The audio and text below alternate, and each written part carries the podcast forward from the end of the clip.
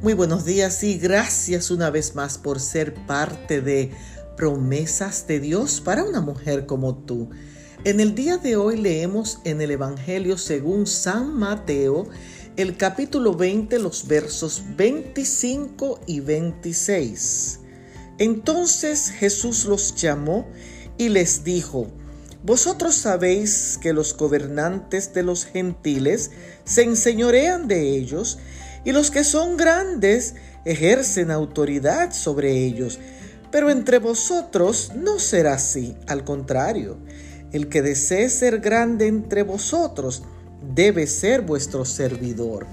Hoy se celebra el Día de los Presidentes, el cual se ha establecido en conmemoración del natalicio de George Washington, primer presidente de los Estados Unidos, pero también es para homenajear al presidente del momento, hacer honor a todos los que han servido en dicho cargo en el pasado.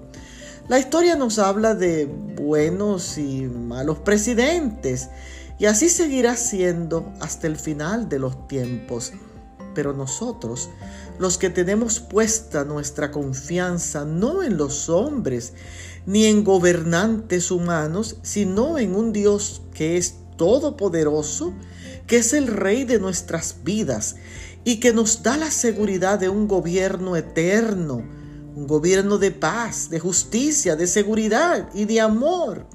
Algo que ningún presidente en este mundo puede ofrecernos. En este día de hoy vamos a celebrar el que muy pronto nuestro Dios será quien gobierne en la tierra nueva y con Él seremos felices por la eternidad. Bendiciones.